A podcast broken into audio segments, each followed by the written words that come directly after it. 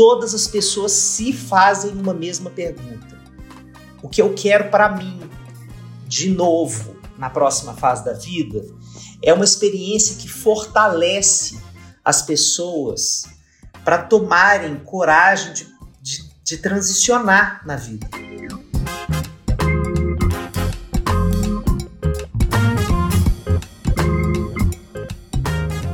Você já sabe o que você quer fazer nesse ano que começou agora? E já sabe quem você quer ser? Tem alguma mudança na programação da sua vida? Já colocou esses assuntos para debate com a família, os amigos? Esse que você ouviu aí é o Alexandre Coimbra Amaral. Ele é psicólogo, escritor e é com ele que eu vou falar sobre tudo isso. Eu sou Isabelle Moreira Lima e você está ouvindo o podcast da semana. Na virada do ano, a gente costuma refletir sobre o que a gente quer da vida. É comum que a gente sinta que é hora de começar um projeto, de fazer uma mudança, e pode ser que seja difícil encontrar o ânimo necessário para agir. Pode dar também um medo do novo, de tomar a decisão errada, por exemplo. Como é que a gente faz então para fazer esse jogo começar? Para encontrar essa coragem, essa força, uma determinação. É sobre isso que eu converso neste episódio com o psicólogo Alexandre Coimbra Amaral, que é autor de livros como A Exaustão no Topo da Montanha e de Cartas de um Terapeuta para Seus Momentos de Crise, os dois publicados pela Paidós. Ele também tem um podcast, o Cartas de um Terapeuta, e ficou por quatro anos no programa Encontro com Fátima Bernardes na TV Globo. Aqui no podcast da semana, o Alexandre fala sobre como a exaustão pode atrapalhar os projetos, de como a gente tem muitas vidas dentro de uma única vida e de um mesmo relacionamento afetivo, e da importância de conversar sobre os nossos planos com a família e com os amigos. Ele faz também um alerta: cuidado com o bonde do pelo menos. Não deu para entender direito? Mas não se preocupa não, ele vai explicar. Ouve aí meu papo com ele.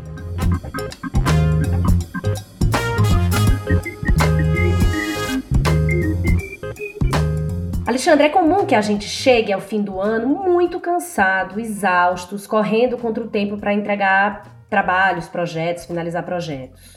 O recesso vem, a gente descansa um pouco, mas muita gente já retoma o trabalho com um ritmo meio maluco, como se não existisse um fim e um começo. Isso dá, pode dar uma ideia de que não teve nem pausa, que não tem começo nem recomeço, que é tudo a mesma coisa. Mas dá para fugir disso? Tem como desacelerar?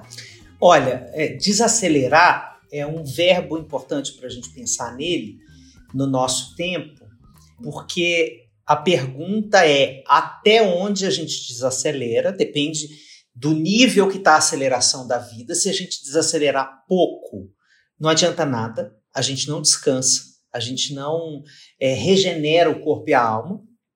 Mas eu falo isso no meu livro Exaustão no Topo da Montanha, que a pausa é o grande segredo do nosso tempo. E, a, e a, a coisa mais dilemática do nosso tempo é a gente realmente conseguir pausar, mais do que desacelerar. Porque quando você pausa, né, a imagem é igualzinho quando você pausa um, um vídeo, né? Com um simples toque você retoma a velocidade é, habitual mas quando você pausa, você pausa mesmo, fica tudo parado. Então, essa pausa está cada vez mais difícil. Né? Por exemplo, agora estou escrevendo um artigo aqui que vai para minha coluna do Valor Econômico, que eu estou escrevendo sobre como é que é esse negócio de tirar férias e continuar no grupo de WhatsApp da empresa. Porque isto é uma forma camuflada de você não dar pausa. Né? Então, assim, essa a pausa tem a ver com a capacidade da gente realmente construir um parênteses de uma forma de vida acelerada para uma outra forma de vida durante aquele tempo que a gente tem para descansar. É, e a pausa está cada vez mais invadida por esses elementos da vida. Né? Eu estou falando sobretudo antes do smartphone. Né? Quando a gente tirava férias, a gente tirava férias. A gente não sabia coisas do trabalho. As pessoas não ligavam para a gente para dizer. Né? A gente estava na praia, a pessoa ia dizer e falar assim: olha, eu tive uma briga com meu chefe hoje, preciso te contar. As pessoas esperavam a gente voltar para contar essa história. Né? O fato de você permanecer em contato com as pessoas através dos grupos de WhatsApp, por exemplo, faz com que você não se desligue daquele ambiente. E isso tem a ver drasticamente com a forma como você não vai descansar. Então, uma das patologias do nosso tempo é a pessoa voltar para o trabalho e uma semana depois ela falar assim: parece que eu não tirei férias. Parece que eu não descansei. E tem a ver com isso. Porque o descanso, se a gente for pensar assim, como é que nós somos feitos? A gente tem uma vigília profundamente ativa e o nosso corpo se regenera através de um mecanismo que é o sono, que é um apagamento. A gente é apagado pelo corpo. Então, a gente precisa levar isso, essa mesma lógica, para o momento do descanso, do trabalho, da pausa. Entende? Porque senão é como se a gente não conseguisse adormecer, sabe? Nessa pausa do trabalho.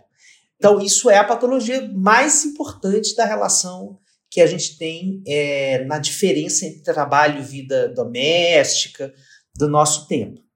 Agora, é, tem uma questão também que você colocou aí na pergunta, Isabel, que eu acho muito boa, que é essa história da ritualização do ano novo, né? Que eu acho que está também na sua pauta, né? Pelo que eu entendi. Então, é, eu acho muito importante ritualizar. Tem muita gente que eu respeito, né? Que diz, ah, eu não ligo para isso, eu durmo dia 31, acordo dia 1 Mas a ritualização coletiva, né? Se transformando numa experiência em que todas as pessoas se fazem uma mesma pergunta. O que eu quero para mim, de novo, na próxima fase da vida, é uma experiência que fortalece as pessoas para tomarem coragem de, de de transicionar na vida, de fazer mudanças na sua identidade, né? É, e a, isso dá uma, é, isso vem de uma concepção de ser humano que a gente precisa sempre lembrar que nós somos seres sociais. Nós, é, é, nós não somos seres individuais inseridos numa sociedade. Nós somos uma sociedade inteira dialogando o tempo inteiro nos diversos grupos a que pertencemos.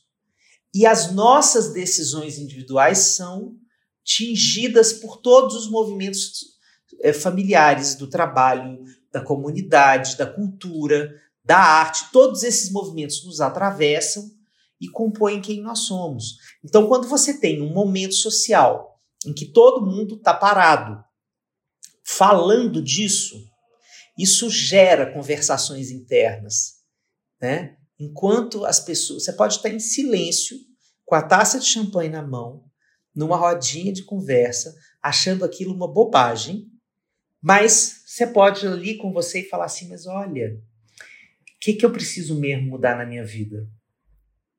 Então, eu acho importante esse momento.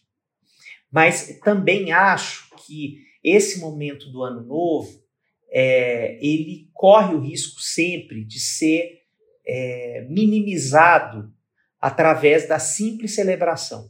Recomeçar a vida é muito mais drástico, muito mais difícil do que bater duas taças de champanhe e virar o ano soltando fogos. Não é assim que a gente recomeça uma vida, não é assim que a gente muda uma existência. Né?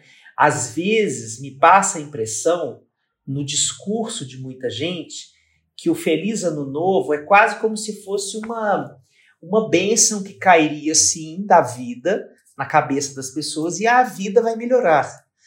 É, então tem essa mítica do ano novo que parece que o ano novo é feito de um acontecimento externo que vai me atravessar, me abraçar e me abençoar. Não é assim.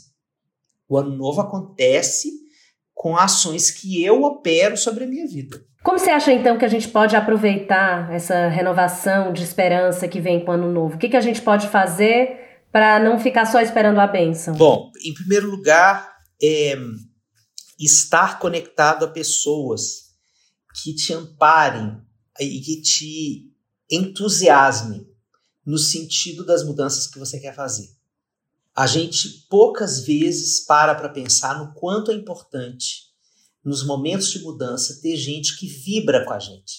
Vibrar significa não só celebrar, significa se a mudança é muito difícil, por exemplo, eu sou uma mulher saindo de um relacionamento abusivo. Eu preciso de pessoas do meu lado que não digam, ah, minha filha, ruim com ele, pior sem ele, você vai trocar seis por meia dúzia. Não, é, essa mulher tem que se afastar desse tipo de voz para encontrar pessoas que digam, é, mana, tô contigo, pode ir, é, você não tá sozinha, eu te entendo, eu celebro a sua vida, é isso mesmo, você merece ser feliz, ninguém merece viver uma relação abusiva.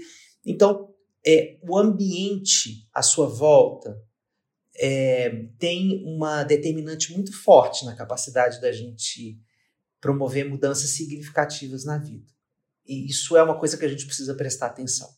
Muitas pessoas, é, nessa hora, sentem muita culpa, porque às vezes a família que deveria, em tese, por definição, né, de como as pessoas pensam família, deveria ser aquela entidade que me apoia, às vezes é a que menos me apoia, no sentido da mudança que eu preciso fazer.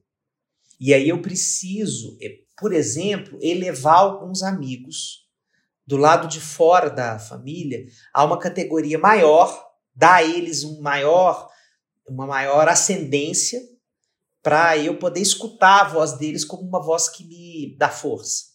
Além de todo esse tema do ambiente, tem uma questão que é assim: a honestidade para é, perceber o tamanho da dor, que contrasta com o tom da celebração do Ano Novo. Né? A celebração do Ano Novo, ela é, é uma purpurinada, assim. E para a gente se conectar com o tamanho da dor que a gente sente, com o tamanho da dor que uma vida ruim provoca, é, a gente tem que se dar tempo. Né? É, muitas pessoas não se dão a oportunidade de escutar o tamanho da dor. É, porque entram no bonde do pelo menos. Bonde do pelo menos é uma coisa horrorosa. É assim. Pelo, ah, minha filha, pelo menos você tem marido. Pensa na sua prima que está solteirona aí. Ah, pelo menos você tem um emprego. Você está insatisfeito com o seu emprego? Fica nele, aproveita esse emprego aí, porque olha a quantidade de gente que está desempregada.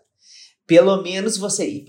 Essa história do pelo menos, ela constrói um desalento na mudança. Assim, você não deveria querer. Ou porque o outro tem menos que você, ou porque você já tem muito o outro acha que você tem muito.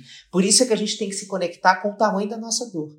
Assim, olha, embora outras pessoas estejam desempregadas e isso é uma tragédia social, embora eu estou muito infeliz no meu lugar de trabalho, mesmo ganhando muito bem, e eu não posso continuar desse jeito, né? Então, é, as, escutar o tamanho da própria dor é fundamental para conseguir colocar essa mudança adiante. E por que que o ano novo é um momento bom para começar novos projetos e para fazer mudanças? Bom, é, não necessariamente é no ano novo. Eu estou dizendo que às vezes a gente aproveita o rabo do cometa. A gente aproveita que está todo mundo falando disso. A gente aproveita que a, as pessoas perguntam umas às outras sobre isso e leva isso como um gancho. É, porque as transições de vida são psicossociais. Todas. Elas começam psico, que quer dizer dentro, né? Eu pensando, eu sentindo, eu refletindo. E depois a gente lança para o mundo: olha, me separei, olha, mudei de emprego, olha, vou mudar de cidade, olha, é, né? E aí a gente, na hora que a gente fala, a gente recolhe o impacto. Por isso é que as mudanças são psicossociais. Porque na hora que você anuncia uma mudança, você vai ter um monte de gente falando: nossa, que legal, ai, que triste, é, nossa, como vou sentir sua falta, é, nossa, que corajosa você é, nossa, tem certeza que você. Você vai receber todo tipo de manifestação do mundo. E isso participa do seu processo de mudança. É, portanto, quando está todo mundo envolvido, pelo menos não na, mesmo que não seja na prática, porque a gente sabe que todo mundo faz 350 mil listas de resoluções para o ano novo, não é todo mundo que vai cumprir aquilo ali, é uma minoria. Mas mesmo que, que seja uma minoria, a gente tem um discurso sendo dito, tem um, uma conversa rolando o tempo inteiro. Né? É, e isso é uma coisa que pode fortalecer a, a dificuldade de mudar, que está, sobretudo, Isabelle, associada ao medo é, fazer uma escolha que termine sendo pior do que a dor que eu sinto hoje. Esse é o medo da mudança. E se for para pior, né? Porque é, todas as vezes em que a gente é, sente que precisa mudar alguma coisa na vida, a gente se conecta com uma coisa com a qual às vezes a gente não se conecta nas condições normais de temperatura e pressão. A vida é risco. Então, eu posso ter uma aposta muito grande na mudança, mas tem um risco ali que eu posso achar que eu controlo, que eu calculo, que eu. Mas não existe risco zero. Não existe risco zero. Então, participar dessa reflexão social que acontece, né, é também escutar como eu tenho lidado com os riscos de mudar. Agora, Alexandre, do jeito que a gente está cansado e correndo e tal, pode ser que tenha gente que se empolgue em fazer uma lista de objetivos de ano novo, com tanto projeto, que isso pode até causar mais estresse. Sim. Tipo, tem um... Como é que a gente equilibra isso aí? É, bom, tem uma. É, nós estamos vivendo uma época produtivista. A maior marca da nossa época é essa. É, a gente o tempo inteiro é cobrado a produzir. Né? A rede social, o algoritmo da rede social, que te pune quando você não produz conteúdo, de te distribui menos, é a maior metáfora disso. Né? Então, isso contaminou todas as ações da nossa, da nossa vida. E a gente precisa prestar atenção o tempo inteiro nisso. Porque a gente às vezes sai com a sensação de que a gente não foi produtivo, por exemplo, nas férias. Você pode achar que as suas férias têm que ser produtivas, que você tem que conhecer muitos lugares, que você tem que ir em muitas coisas. Assim. Às vezes você está precisando de umas férias exatamente desconectadas dessa coisa de sete horas aqui, nove horas ali, dez horas ali, almoço ali, programar, prever, organizar, né? Então, essa sanha produtivista, ela atinge o planejamento de ano novo. E a gente olhar para essa lista interminável é uma forma da gente prestar atenção como, uma, como um sintoma. Por que, que a minha lista de mudança está tão grande? Provavelmente pode ser que ao longo do ano, ou ao longo dos últimos anos, você foi deixando para trás pedaços de você, né? Que o tempo foi engolindo, a aceleração da vida, o excesso de trabalho, as demandas, né? Tô culpabilizando ninguém não, só tô descrevendo um sintoma. E de repente a gente olha e fala assim, tem muitos pedaços de mim que estão deixados para trás e que eu quero recuperar. E dá muita angústia quando a gente olha para essas ausências e são pedaços muito fundantes da gente. São coisas que, que a gente sente muita falta. E aí dá uma vontade assim urgente de recuperá-lo. Você está escrevendo um livro sobre ansiedade de forma coletiva, né? Sim. E eu queria te perguntar o que é isso exatamente? Essa ansiedade coletiva, você pode definir? Posso. É, bom, eu, eu fiz uma longa pesquisa sobre tudo que a gente tinha escrito sobre ansiedade para o público comum. E uma das questões que me chamou a atenção é que os livros sobre ansiedade, eles todos estão voltados para o indivíduo. Então, se você é ansioso, vai fazer seu mindfulness, vai fazer seu yoga, vai tomar seu remédio. Mas é como se a gente não estivesse discutindo a ansiedade como um fenômeno coletivo, porque é um fenômeno da nossa cultura. Entende? Tem reverberações individuais? Tem, eu vou falar disso no livro também. Mas eu acho que a gente precisa pensar no tratamento da ansiedade coletivamente.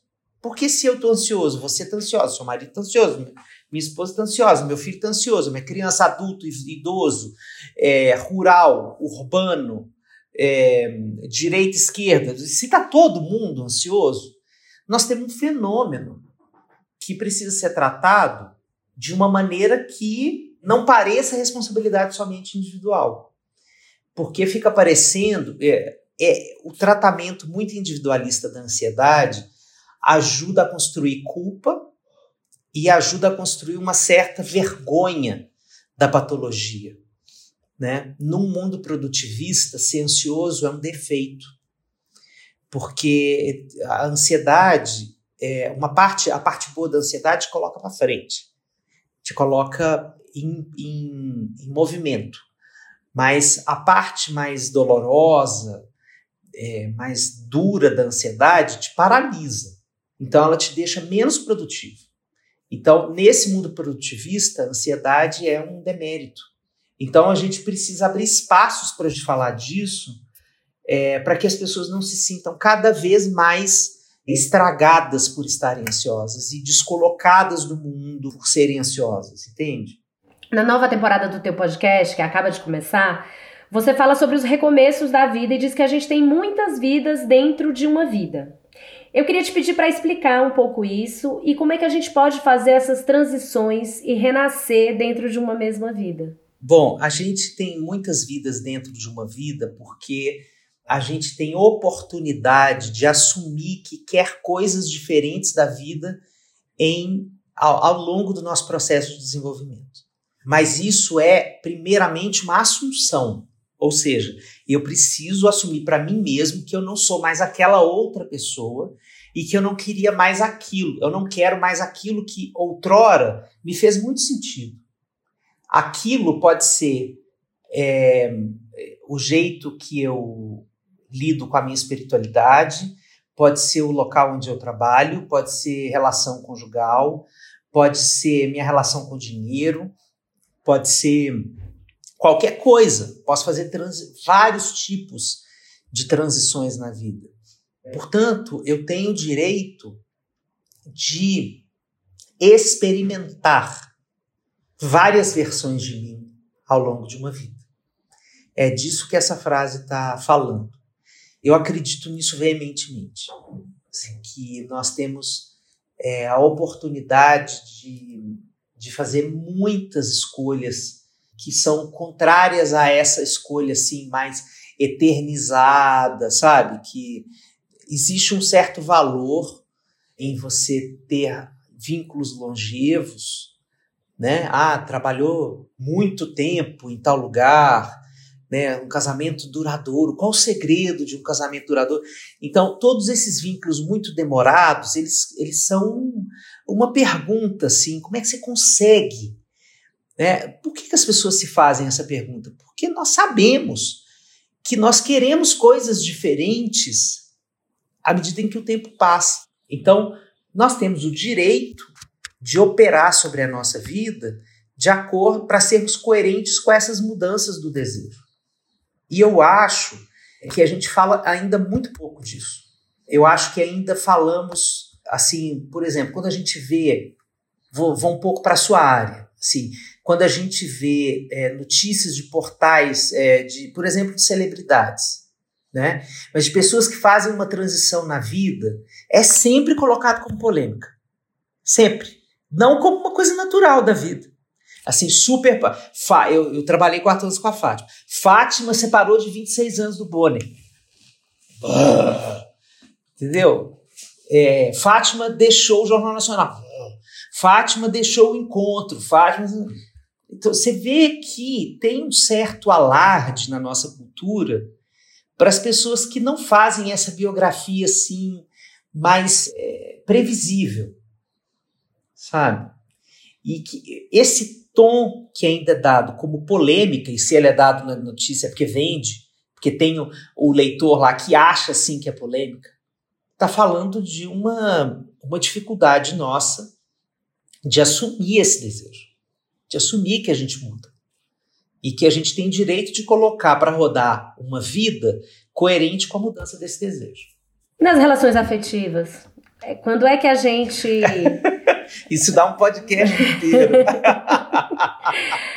É o que todo mundo quer saber também. É o que né? todo mundo quer saber. É. é. O, babado termina sempre aí. É. nas, nas relações afetivas, dá para começar do zero? Dá para ter muitas vidas dentro de uma relação afetiva? Tem que. Tem que. Eu sou casado há 20 anos. Entre namoro e casamento, 25 anos de história. A gente teve se perguntando um outro dia aí, quantos nós já fomos um para o outro? Assim, é incontável. Né? Quantas vezes um precisou se, se refazer para continuar querendo estar junto do outro? Porque o outro mudou, e, e quando um dos dois muda, tem sempre uma crise nessa relação, porque a relação anteriormente foi baseada no encaixe de duas outras pessoas. Se um dos dois muda, o, o encaixe se esvai. Então aí o outro precisa entender se ele quer continuar com essa nova pessoa aqui. E isso exige um esforço. E isso aí é o contrário do amor romântico né? Porque o amor romântico fala que tudo, o amor é o, assim, a, a, a materialidade responsável pelo encaixe acontecer a qualquer hora e a qualquer momento. Não é. Manter esse encaixe longevo é malhação, digamos, é um exercício físico mesmo, é, é uma intencionalidade posta para eu me aproximar de novo desse outro. Deixa eu ver quem que é essa pessoa. Deixa eu ver em quem que essa pessoa está se transformando. Eu tenho interesse, continuo tendo interesse nessa pessoa. Pode, inclusive, aumentar o interesse, pode, inclusive, achar melhor. Assim, nossa, estou dando para melhor, tem mais coisa para aportar para o relacionamento. Acho que vai ser mais legal para a gente. Mas, de qualquer jeito, é um esforço. Então, a longevidade de um relacionamento, ela necessariamente passa por um recasamento várias vezes com a mesma pessoa. E existem momentos em que isso é mais nítido, porque, por exemplo, digamos que seja um casal é, onde um dos dois tem uma conversão espiritual qualquer. O outro precisa entender o que, que isso vai significar para ele. Porque não é com essa pessoa que você foi casada lá. Não é com essa pessoa que você casou lá no início.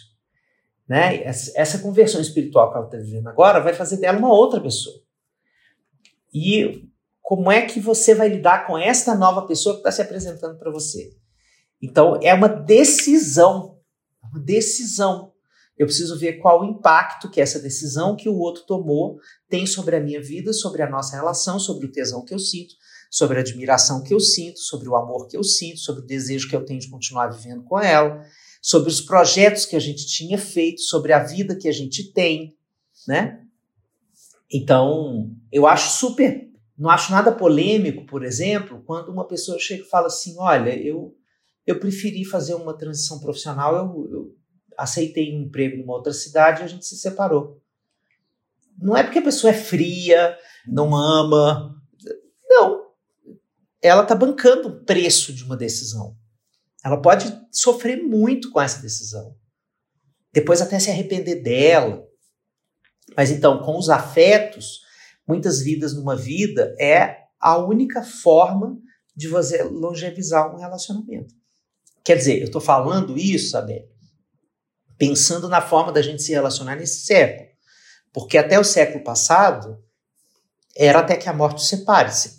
Você, você não tinha permissão cultural para se separar. Então você é, poderia viver a morte de um relacionamento com poucos anos de convivência e passar o resto da vida empurrando aquele cadáver dentro de casa. E a gente tem histórias próximas da gente que a gente viu, a gente testemunhou, né, pessoas da nossa família, pessoas da nossa convivência que a gente via que não tinha mais relação ali, que as pessoas estavam empurrando aquilo ali até que a morte os separasse, porque não tinham é, condição psíquica e social de, de fazer uma separação. Hoje isso já não acontece. Então, é por isso que tem mais gente se separando na terceira idade. É curioso. Muito, aumentou pra caramba. Aumentou pra caramba. Isso não quer dizer que não foi legal 30 anos antes. Isso quer dizer que depois que os filhos saíram de casa, eu olho para o meu parceiro, olho para minha parceira, não importa se é homo, hétero, afetivo, eu olho e não reconheço mais. a gente ficou muito tempo, talvez, conectado na função de pai, mãe, mãe, mãe, pai, pai. E na hora que essa função ela se dissolve, porque os filhos saem, não tem mais essa necessidade toda da gente ficar ali em cima deles, né? Aí eles se olham e se desencontram. Né? Não conseguem se ver mais. Muitos casais de terceira idade têm procurado terapia de casal. Muitos. Muitos. Aumentou muito. Na pandemia, Ave Maria. E aumentou é, porque hoje tem essa possibilidade. Eu posso me separar a qualquer momento. Mas ao mesmo tempo a gente às vezes ouve dizendo assim: ah, ele não vai mudar. Uhum. Tem uma, uma certa incredulidade de que é possível fazer essa mudança e virar outro. Isso, isso. Perceba que qual o gênero que você colocou nessa fala, né? Isso não é aleatório. então, nós fomos ensinados por uma cultura patriarcal que as mulheres têm que se resignar com os maridos do jeito que eles são. Então, isso é uma, é uma tristeza, eu acho, para a vida feminina. Né? E não raro, essas mulheres, às vezes, reproduzem essas, essas crenças patriarcais com as próprias filhas. Tem uma filha, assim, de 30 anos querendo se separar, de 30 e poucos anos querendo se separar, e a mãe sabe que ela está num casamento ruim, sabe que ela está infeliz, sabe que o melhor para ela seria se separar e dar espaço para começar uma outra relação, e ela fala: Minha filha, olha, homem é tudo assim. Né? Eles não mudam, não mudam. Você vai se separar, você vai arrumar um outro. A princípio vai parecer assim, o príncipe, não sei o que, depois tudo vai virar sapo, minha filha.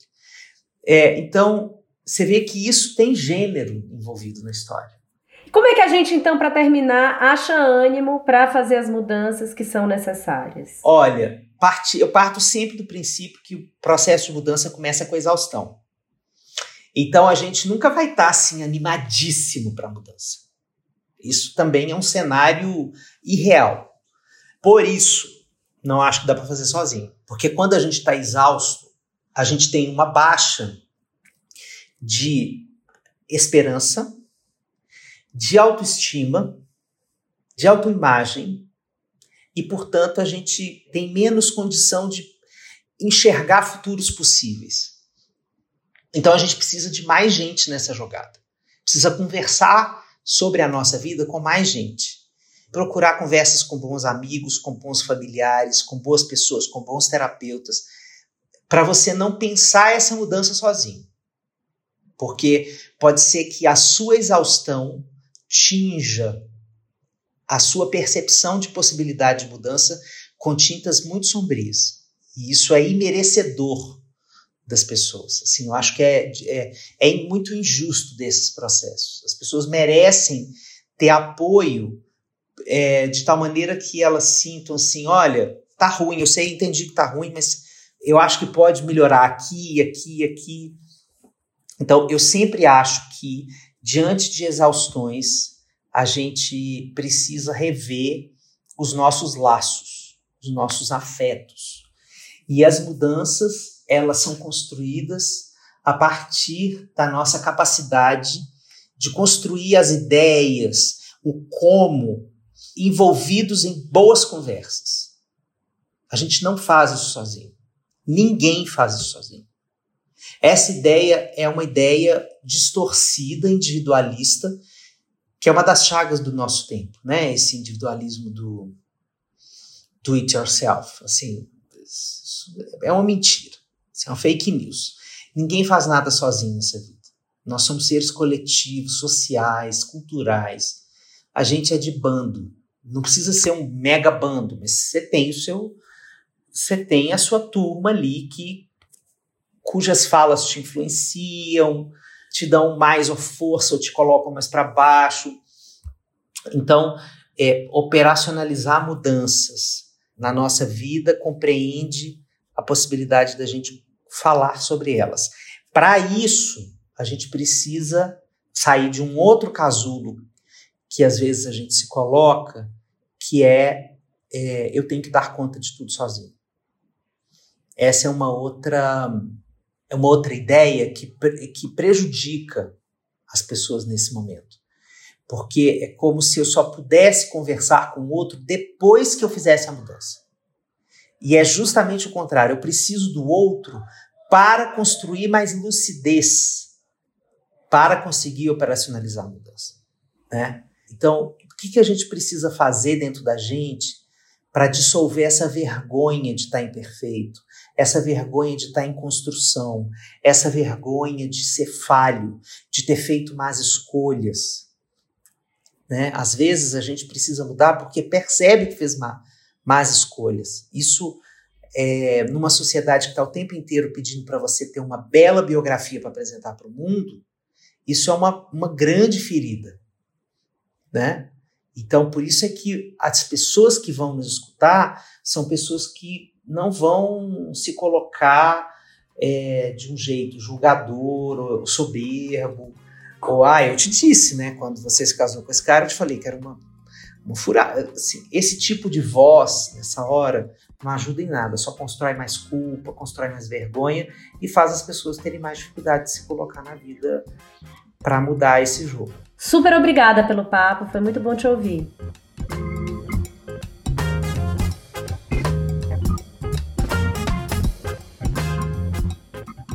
Se você quer saber mais sobre como começar o ano, vai no site da Gama que a gente tem uma edição completa sobre esse tema. Para começar, nós ouvimos especialistas de diferentes áreas para saber como é que esse ano vai começar para o Brasil como país.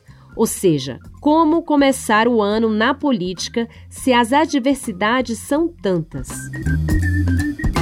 Daí a gente tem uma reportagem com dicas quentes para quem está afim de mudar a vida profissional. E outra em que a gente conta um pouco da vida dos atletas dos esportes mais radicais. De onde será que eles tiram tanta coragem e ânimo para empreender em coisas tão perigosas? Sem falar no nosso bloco de notas, com dicas e referências que a redação usou para montar essa edição. Se você gostou deste podcast, eu te convido a ouvir outros episódios. São muitas, mas muitas entrevistas com gente bacana. Para você ter uma ideia, eu te conto dos últimos. A gente falou com a sommelier e autora do livro da cerveja, Francesca Sansi, sobre como beber melhor no verão, Conversou também com a bióloga e consultora em aleitamento materno Cristina Machado sobre a exaustão das mães e com a atriz e diretora Maria Ribeiro sobre amizade. Em plataformas de áudio como o Spotify e o Deezer e no site da Gama, você pode ouvir o podcast da semana. Com roteiro e apresentação de Isabelle Moreira Lima, este é o podcast da semana. A cada sete dias, um tema novo para você. A edição de som é do Pedro Pastoriz. Até semana que vem!